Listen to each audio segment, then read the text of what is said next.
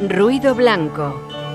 Alguien ha visto la explosión. Tu chute de economía. O solo la he sentido yo.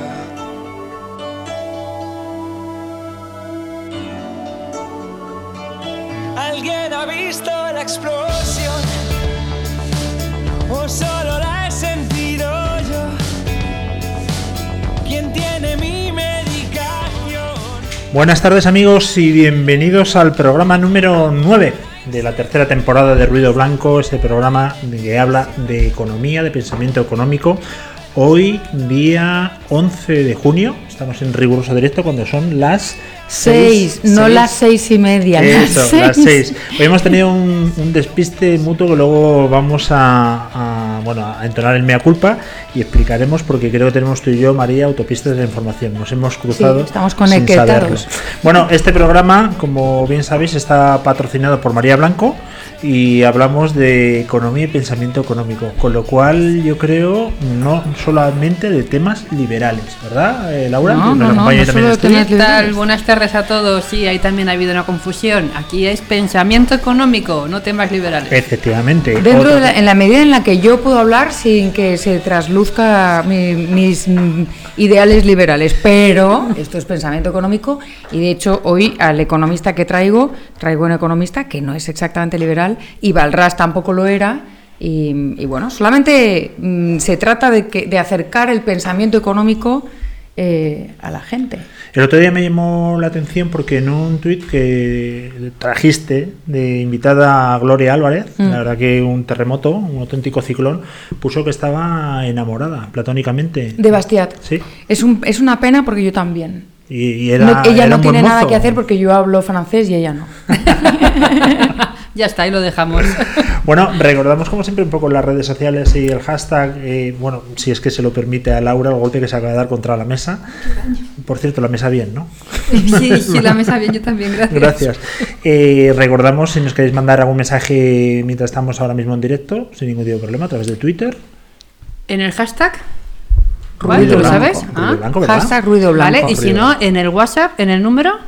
En el número 648 eh, 550 456. Muy bien, Lo voy a decir ahora más sabes. 648 550 456. Nos Aquí estamos en el programa Ruido Blanco con María Blanco. Va a hablar de un montón de cosas, todo lo que queráis comentar, que le preguntemos, que le digamos. Estamos dos preparados en redes anuncios sociales. que hacer que sé que me quitáis la palabra. Dos anuncios. Una, el jueves 13 a las 7 de la tarde, en el edificio de la UFM Madrid, va a presentar Álvaro Martín, amigo del programa, eh, su libro, su nuevo libro, La revolución del mercado. Mm. Y yo misma, al día siguiente, viernes 14, a las 8 de la tarde, voy a estar en el Instituto Juan de Mariana, eh, que está en la calle del Ángel, eh, pues dando una charla que se, va, se llama de la siguiente forma. Es, son los mercados, perdón, son los mercados la solución a todos nuestros problemas. Ahí lo dejo. Ahí está. Economía en Formol. Pensamiento económico.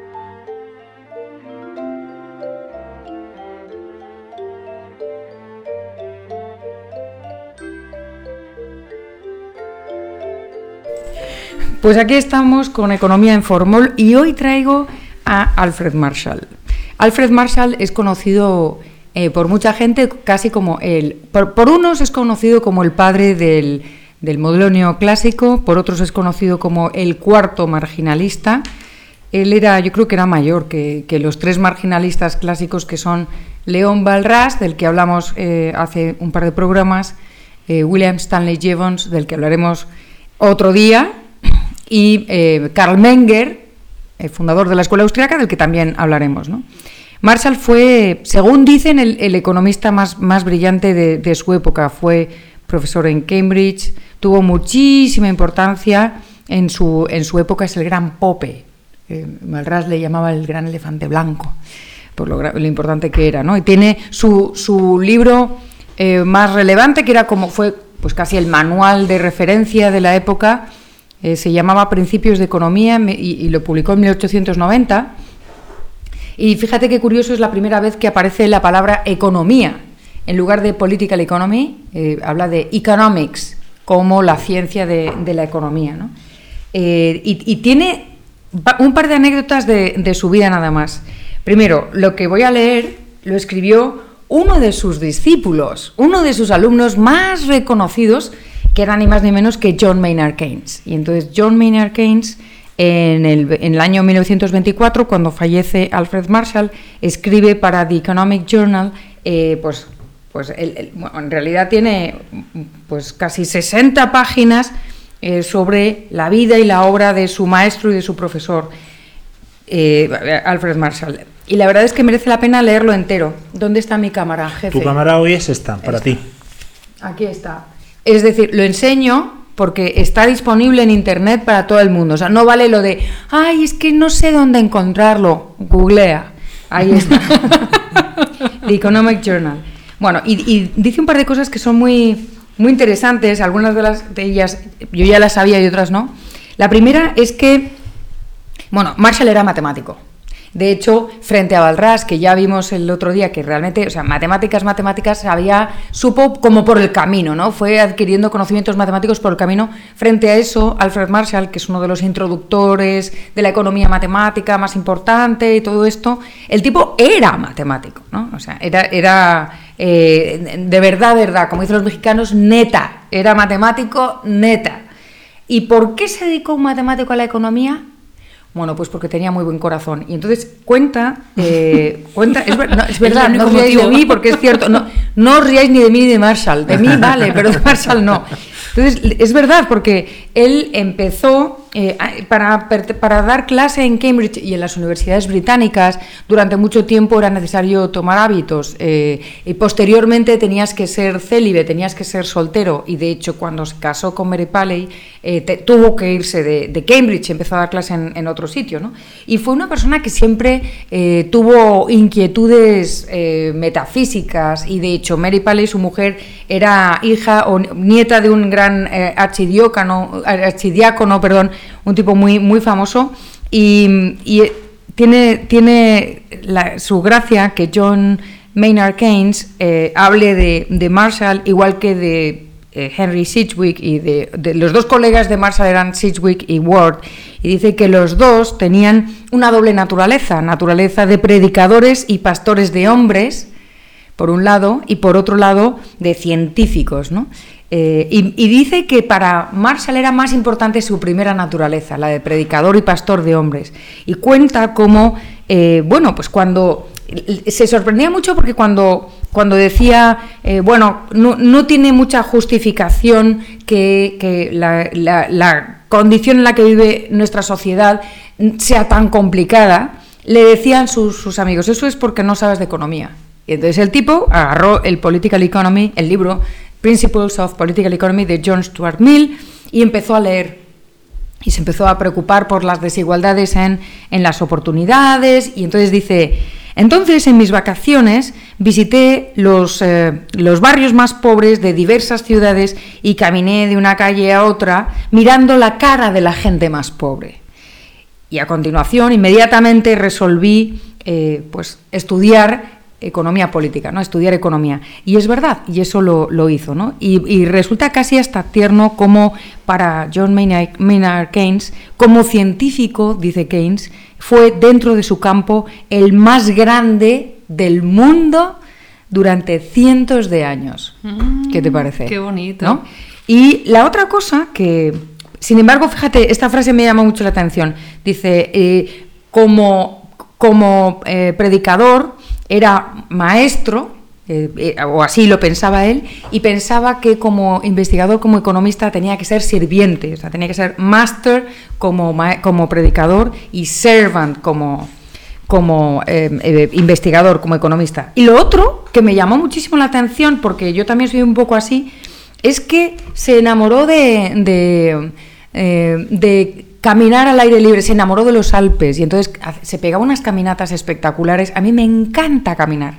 Me gusta muchísimo caminar por Madrid, por cualquier otra ciudad, pero ya caminar por las montañas no te, puedo, no te puedo contar. Entonces me encanta caminar. Y él lo hacía, ¿no? Entonces se cargaba la mochila, dice su mujer, eh, según cuenta John Maynard Keynes, cuenta que, pues, se empezó a ir en verano, cuando los veranos tenían tres meses, ¿no? Te ibas de veraneo tres meses, se iba a los Alpes, al Tirol del Sur, entonces se, cargaba la mochila y lo hizo hasta que tenía ya pues ochenta y tantos años. Se pegaba caminando dos o tres horas, se sentaba al pie de un glaciar y se ponía a leer a Goethe, Hegel, Kant o Herbert Spencer. O sea, qué buen gusto tenía, ¿no? Y luego volvía, supongo que se tomaría también su tajadita de jamón sí, ibérico de bellota lectura o, y algo, o algo de comer, ¿no? Y a continuación bajaba, ¿no? Sea, y es un tipo que, bueno, las malas lenguas, que bueno, no tan malas, dicen que, que era un poco tirano con, con, su mujer, no porque fuera machista, que no lo fue, su mujer Mary Peley fue una, fue, era, es, también es muy romántico esto, era su discípula, fue oh. alumna suya, ¿eh? Oh. eh las alumnas aventajadas siempre dan mucho juego y el, el caso es que es verdad, bueno, supongo, no, no, no, para mí, yo me estoy liando sola, voy a salir del charco. metiendo en un jardín muy malo. Fueron súper felices y ella era eh, profesora de economía, era profesora de economía y fue su, su, su eh, ayudante, su profesora ayudante en una época en la que nadie lo hacía. Y Alfred Marshall le le incentivaba mucho a, que lo hiciera, que fuera, a que estudiara y a que fuera profesora, que, fuera profesora para mujeres, o sea, para señoritas, pero también eh, que, le sustituyera en, sus clases. ¿no? Y tengo delante de mí, eh, hay un, pues, las mejores obras de economía en inglés están, están publicadas en, online en, el, en un proyecto del Liberty Fund, que es una empresa altruista, se llama The Online Library of Liberty y ahí, está los, ahí están los Principles of Economics de Alfred Marshall. ¿no? Es un libro súper completo. Hay una cosa que a los que lo hemos tenido que, que, no solamente leer, sino que estudiar, nos gusta mucho y es que en los márgenes te va diciendo qué está haciendo. Te evita tener que poner tú, aquí está hablando de la utilidad marginal. No, él ya te lo dice, utilidad marginal.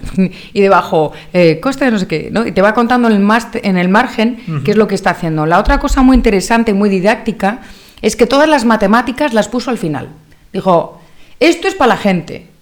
Leed, leed e ilustraos. Y luego, para los frikis matemáticos, al final, en el anexo, ahí tienes todos los gráficos, las fórmulas, etcétera, ¿no? A diferencia de Balras, que el tipo era un poquito denso. No, pues el matemático, matemático, profesional, profesional, puso las matemáticas al final porque efectivamente tenía una seria preocupación eh, por, pues, por los pobres y por acabar con la pobreza, igual que Adam Smith, eh, como vamos a ver ahora, y, y entonces le interesaba que cualquier persona pudiera leer su libro.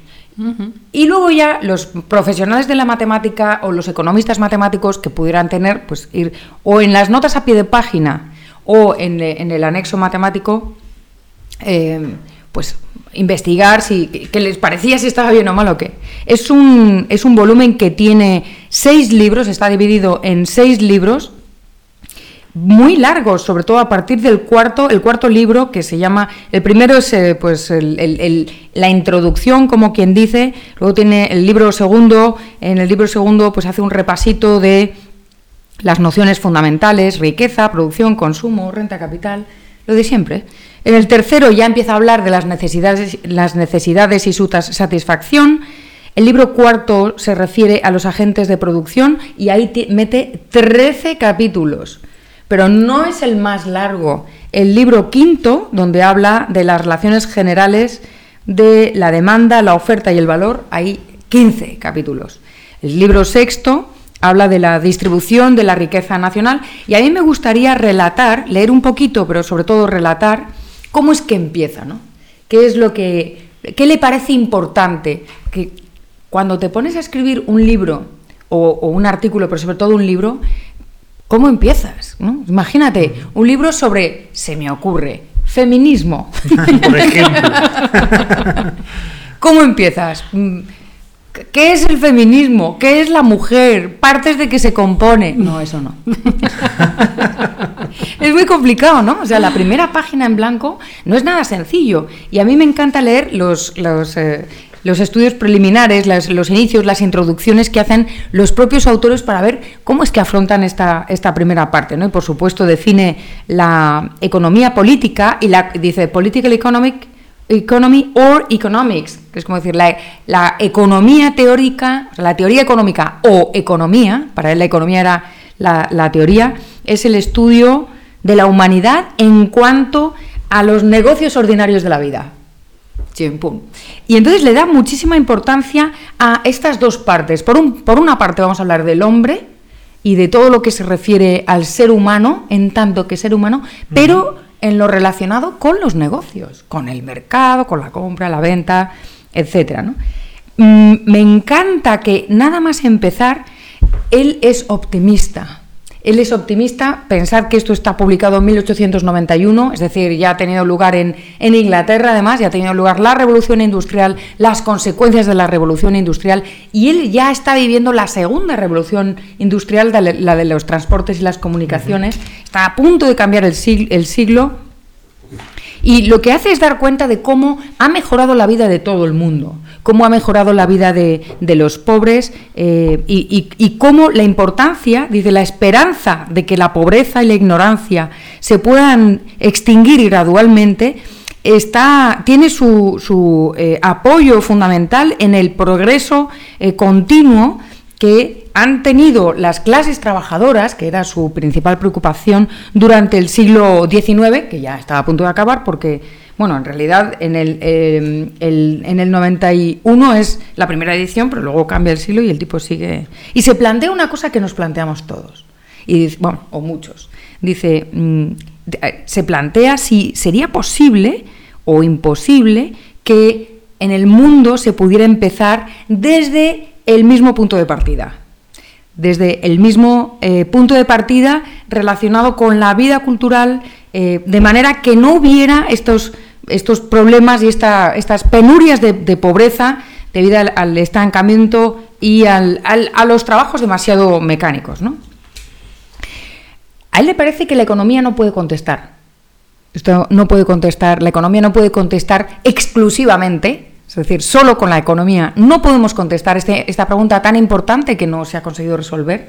¿Por qué? Pues porque en medio están los valores, en medio está la moral y la capacidad política de, la naturaleza humana, no del hombre solamente, sino de la naturaleza humana. Eso quiere decir que es, que es universal, ¿no? O sea, Hasta qué punto eh, la organización política, como la, la política como res pública y por otro lado, o sea, las instituciones, etcétera, y por otro lado, el sentido moral, afecta, ¿no? Pero sí es verdad que, la economía tiene alguna influencia en, en esto, es decir, hay algo tenemos que decir.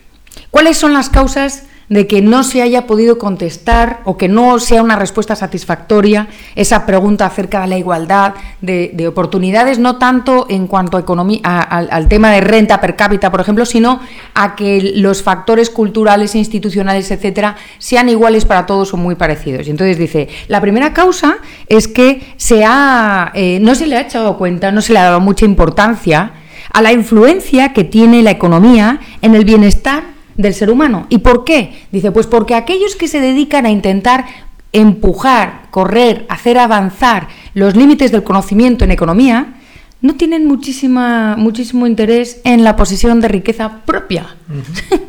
Somos idiotas los investigadores, no estamos pendientes, no queremos ser millonarios, señores, es verdad. Y tú, fíjate, si tú te vas a cualquier profesor de, de la facultad, de cualquier facultad, y le dices, y usted como economista que se dedica a avanzar en la teoría económica, ¿cuál es su principal interés? Y bueno, te dice pájaros, flores, tal, poquísimos te van a decir, yo estoy aquí por pasta, yo estoy aquí por dinero, yo quiero ser millonario. Bueno, yo tengo que declarar que sí. Yo, como dije ya el pasado programa, yo quiero ser Antonia Stark desde hace mucho tiempo y quiero ser millonaria, ¿no? Os- animo a cualquiera que quiera ayudarme en este tema. Yo ¿Qué tal estoy vas, feliz. María? ¿Qué- Ah, bueno, No, bueno, no, pues ahí vamos, ahí vamos.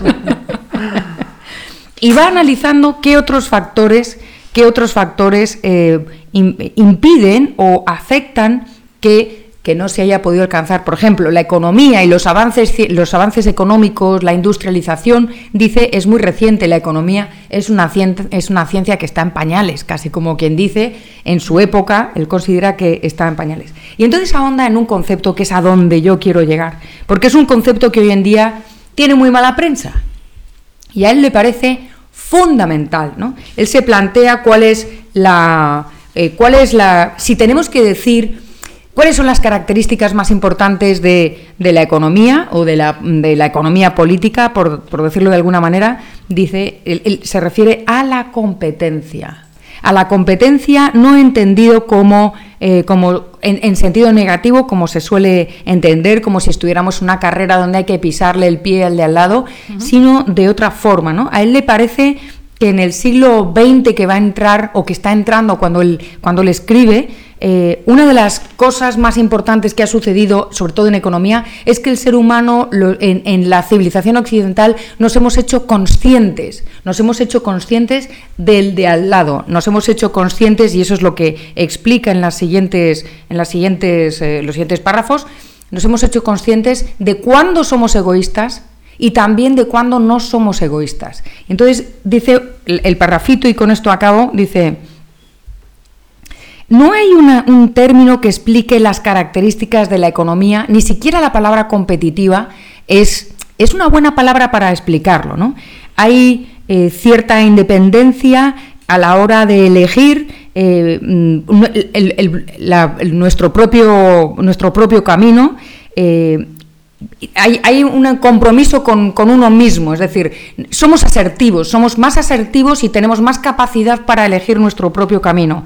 Eh, tendemos más a, deliberar acerca de, cuál debe ser nuestra elección y, juzgamos, de hecho, ¿no? miramos más hacia el futuro para ver cuáles son las consecuencias de, nuestros, eh, nuestros propósitos, que son propósitos a futuro, a largo plazo. Y esto es verdad que a veces nos hace competir los unos con los otros, pero también eso esta competencia nos hace también tender a veces a elegir la cooperación, que es una cooperación incluso habla de, eh, compartir propiedad, o sea, de propiedad colectiva, que no es eh, coercitiva, no es obligatoria, sino que es por elección. Por elección a veces decidimos cooperar o decidimos compartir y es nuestro free choice, o sea, es nuestra elección individual y libre y por eso eh, muchas veces mira, echa la vista al pasado y dice, éramos mucho más egoístas antes de lo que somos ahora. Probablemente porque en este, en este proceso de mayor deliberación y conciencia a la hora de, hacer nuestras elecciones, eh, elegimos muchas veces ser egoístas, pero también elegimos conscientemente no serlo y ser más, más cooperativos. Bueno, ¿qué os ha parecido? Yo te quería hacer una pregunta. Dale. Eh, la semana pasada dijiste, y además está grabado y aparece en el vídeo, que te habías leído todos los libros de Balras. Aquí... Sí, esto es verdad. Y Carlos Rodríguez Brown puede decirlo. ¿De este señor también? que nos has dicho? Todo ah. no. Todo no. Por ejemplo, no me he leído el libro que escribió conjuntamente con su mujer Mary Paley, que es The Economics of Industry. No me lo he leído. Eh, y, el de Principles of Economy, sí, ese sí me lo he tenido que leer enterito. Laura lo va a ver cuando lo saquen en Netflix, ¿no? Sí, más o menos. Yo diría, chicos, que nos va el tiempo y no vamos a estar en hora y luego vas a decir Madre mía. que necesitamos más de media hora. sí, pero hoy, no va a haber pienso, luego opino. Hoy no hay, pero sí tenemos la canción del político. ¿no? Sí, no, y tenemos el Rock and Pills que debe estar Álvaro ya esperando. Sí.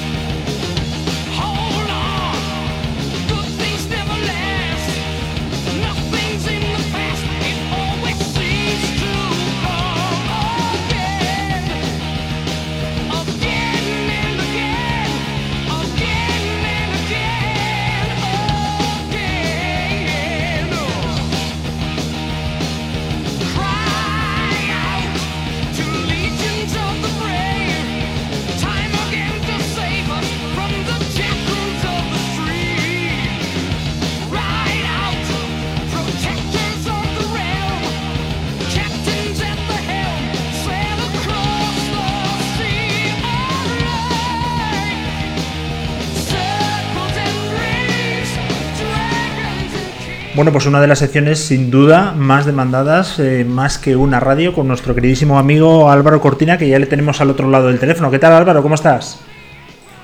¿Qué tal? ¿Cómo estáis? Estupendamente y además he de decir que yo también quiero ser millonario. Pero ¿cómo cuesta? Todavía no lo sois. Bueno, yo os daré unos trucos. Bueno, yo creo que para ser millonario hay que manejar el inglés. ¿Qué podemos hacer con eso, Álvaro? Hombre, eso ayuda, eso ayuda. Pues mira, pues desde luego ah, hoy voy a enseñar una cosa eh, muy sencilla, que es saber qué es lo que ocurre cuando nos llaman a la puerta. Igual llama a la puerta esa oferta que nos va a cambiar nuestras vidas. En fin, llaman a la puerta, toc, toc, toc, toc.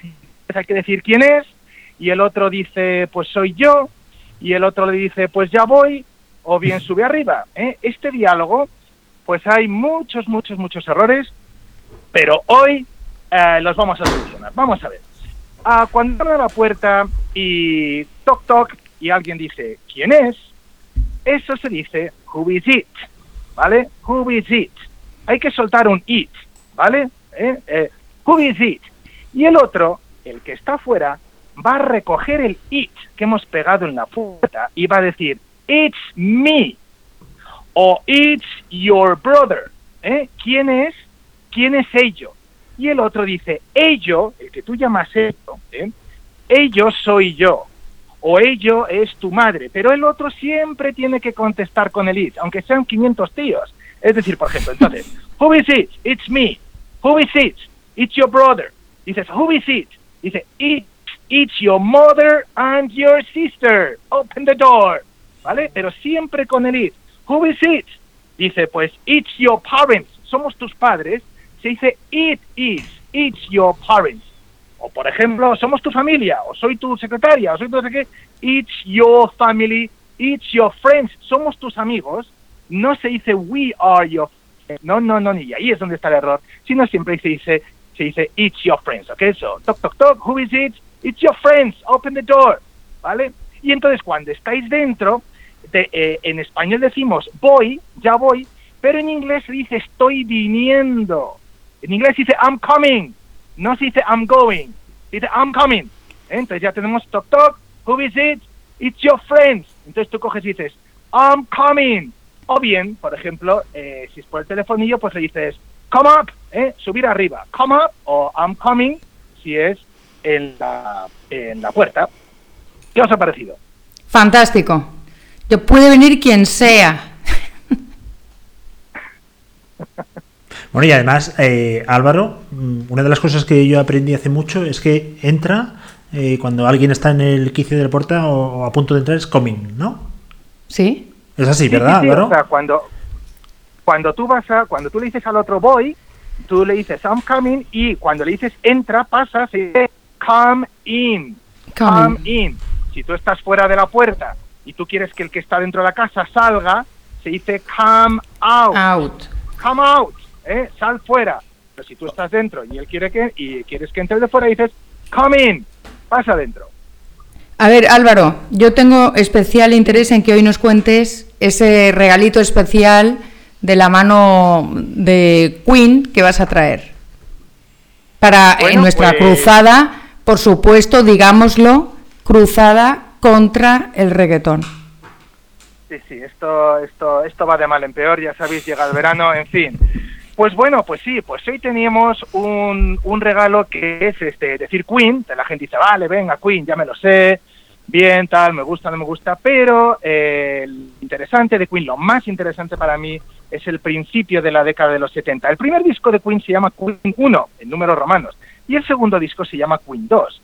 Pues ese disco, que es un discazo, que os, que os puedo asegurar que no lo ha escuchado nadie, lo ha escuchado muy poca gente. Ese disco se llama Queen 2, Queen 2, y es de 1974. Tiene dos caras ese disco. La cara A, que es la, la reina blanca, la cara B, que es la reina negra. Ambas caras, todas las canciones están unidas unas con otras, es una cosa impresionante. Pero os quiero presentar una canción de la cara B, de la reina negra, una canción que se llama The Ogre Battle, The Ogre Battle, Ogre de ogro, battle de batalla. Es una auténtica maravilla, es un ejemplo de rock duro, progresivo, es una joya y, y os animo a que la escuchéis. Adelante, pues vamos a oírla. Yo le he oído porque me la has puesto tú y es espectacular. Para que digan que es pop. Álvaro, un fuerte abrazo y volvemos la semana que viene con tu sección. Otro para vosotros, hasta luego. Hasta luego.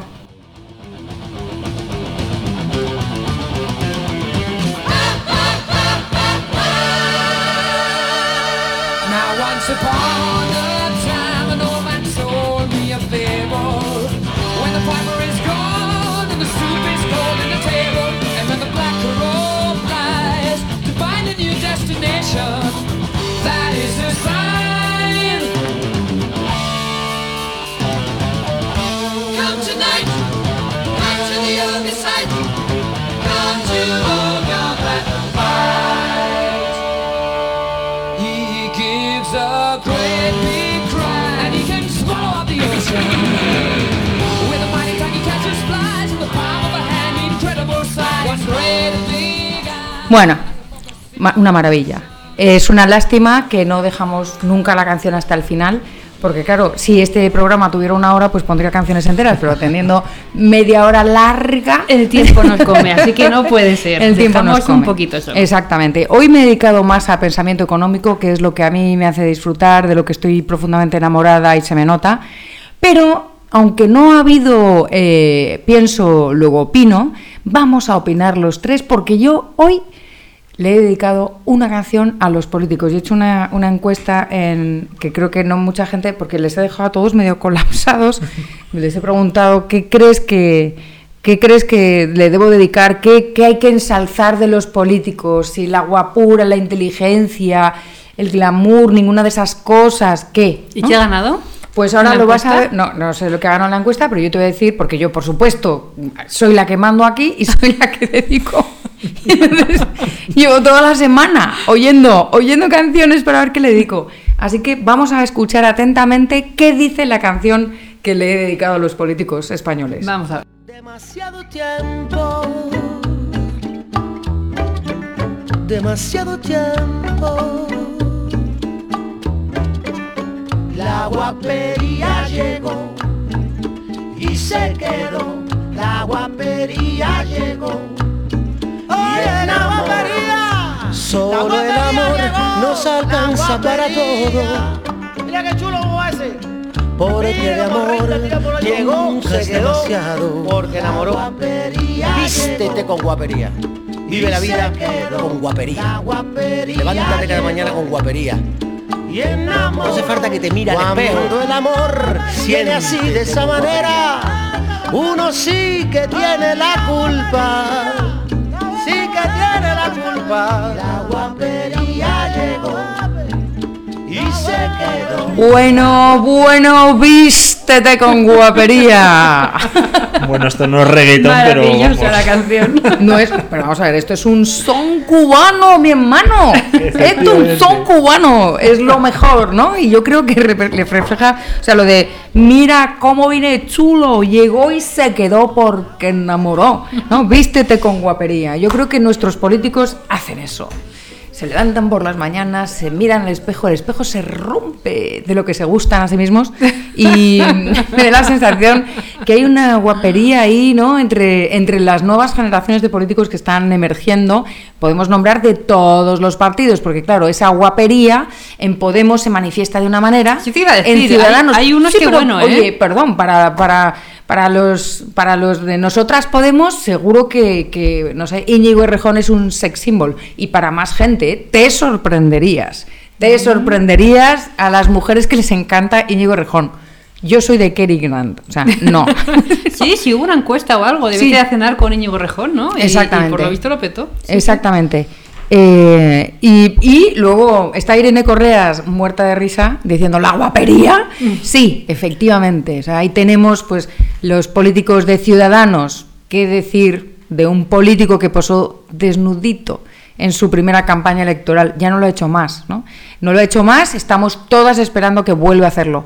Eh, o, por ejemplo, Díaz Ayuso, eh, Begoña, Begoña Villacís, son todos súper guapos. ¿Os parece a vosotros que, porque yo recuerdo que cuando llegó la transición a España, y hace muchísimo tiempo yo era enana, pero, pero ahí estaba, ¿no? Se hablaba de Suárez como un sex symbol. Y Sí. de Felipe González como eh, Morritos González, ¿no? El super sexy, tal, no sé qué. Hoy en día les enseñas esto a los niños y niñas de, de, de 30, 40 años y te dicen, ¿pero qué me estás contando? Si es un rancio, todos súper rancios, incluida la chaqueta de pana de, de Felipe González. ¿Creéis que ha cambiado mucho la guapería política en, en estos años? Pasamos de, de, de, de lo, lo sexy y feo que era Dustin Hoffman o eh, este, Guerra, por ejemplo, ¿no? a, a esta guapería especial que todos son guapos, o sea, este... El presidente del gobierno es guapo, los, son todos guapos. eh, eh, casado es guapito y encima casado es que tiene cara de niño bueno, ya así no va a ganar jamás las elecciones. ¿no?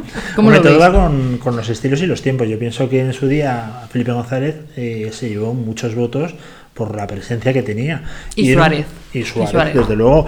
A lo mejor ahora se han quedado obviamente obsoletos como nos quedamos todos, ¿no? Sí, pero por- para nuestra generación, pero para la generación de entonces eso, eran los más guapetes. pero es verdad, tú ves a Ciudadanos y madre mía, es que parece que han pasado todos por una clínica dental, Profiden. de Bueno, dos, en. Ciudadanos y en el Partido Popular también, ¿eh? La También, sonrisa también, de. Casado es inimitable. Está revuelta Irene Correas de nuevo, dice que no, que por favor que Rivera desnudo, no. Saldrá otro, ¿eh? No te digo yo que no. Bueno, sus verás. principios en Barcelona, ¿verdad? En Cataluña Claro. hacía campañas Claro. medio desnudo. Lo que sí tuvimos un programa hace muy poquito, además le preguntamos, que hablamos de recursos humanos, si el físico tiene mucha importancia a la hora de seleccionar un candidato. Y no sabemos todavía, a mí no me contestó de una forma que me haya dejado muy convencido. No sabemos si es un driver importante. Lo Por- Porque es un, alguien, un asesor de recursos humanos. Sí. Contestan así siempre.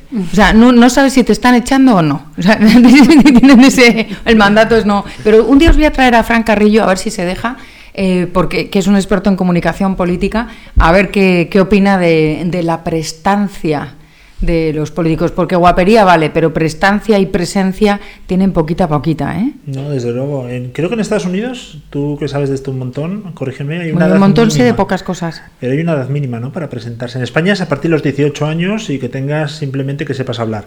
Pero en Estados Unidos creo que te exigen tener 40, 45 años. Bueno, en Estados Unidos te- puede ser que ni sepas hablar y te puedes presentar. No Ah, sé exactamente, era una maldad. Eh, no sé exactamente, no sé exactamente eh, la edad. En, en Guatemala, Gloria nos contó que, que tienes que tener más de 40 años Mm. y pertenecer a un partido político, o sea, no valen los independientes. Y de hecho ella presentó una contracandidatura y tal. Pero bueno, eh, ojalá que además de guapería traigan algo dentro del cerebro. Ideas, ideas y proyectos. Bueno, ¿no? tengo que decirte que el candidato a la presidencia de la Comunidad de Madrid, bueno, ¿Cuál de- no cuál? ha pasado por las clínicas que decís. ¿Quién, ¿Quién es es? el candidato? Candidato del PP, No, es candidata. Candidato ¿A la Comunidad de Madrid? a- al ayuntamiento. Ah, amiga, Al ahí, ayuntamiento. ahí es donde nos has hecho el requiebro. Sí, ahí, Hombre, para, bueno. para gusto los colores, pero lo que está claro es que es, a mí Pero sí está me resulta- compensado por Díaz Ayuso.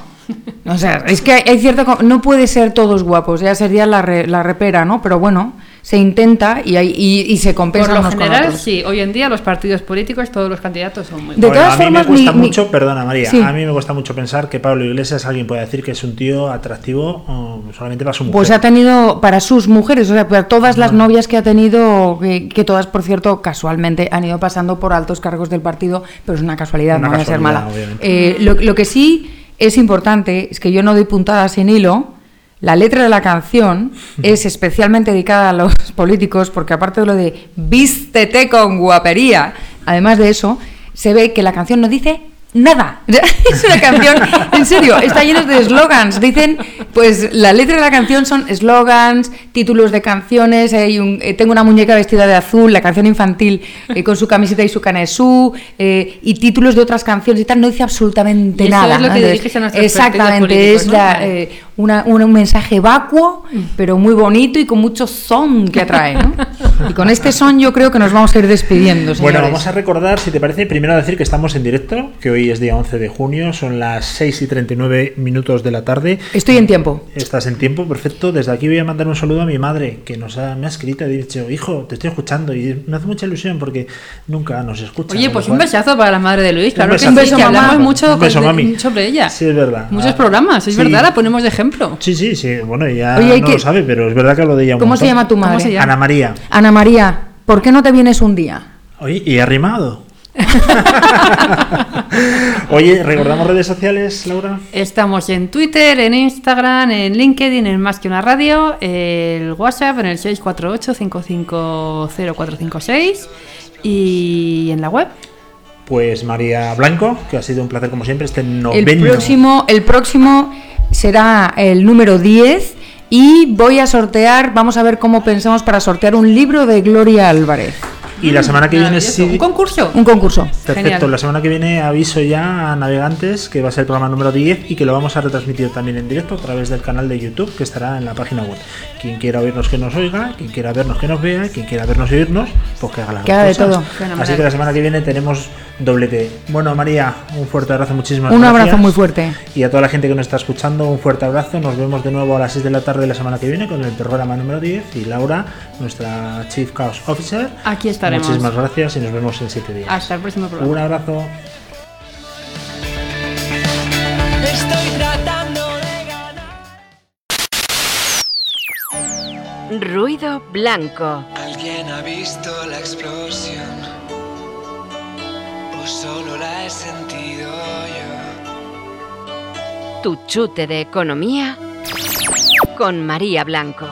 ¿Alguien ha visto la explosión? Estoy.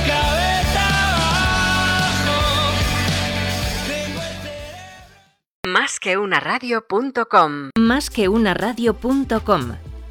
La radio que te ofrece más.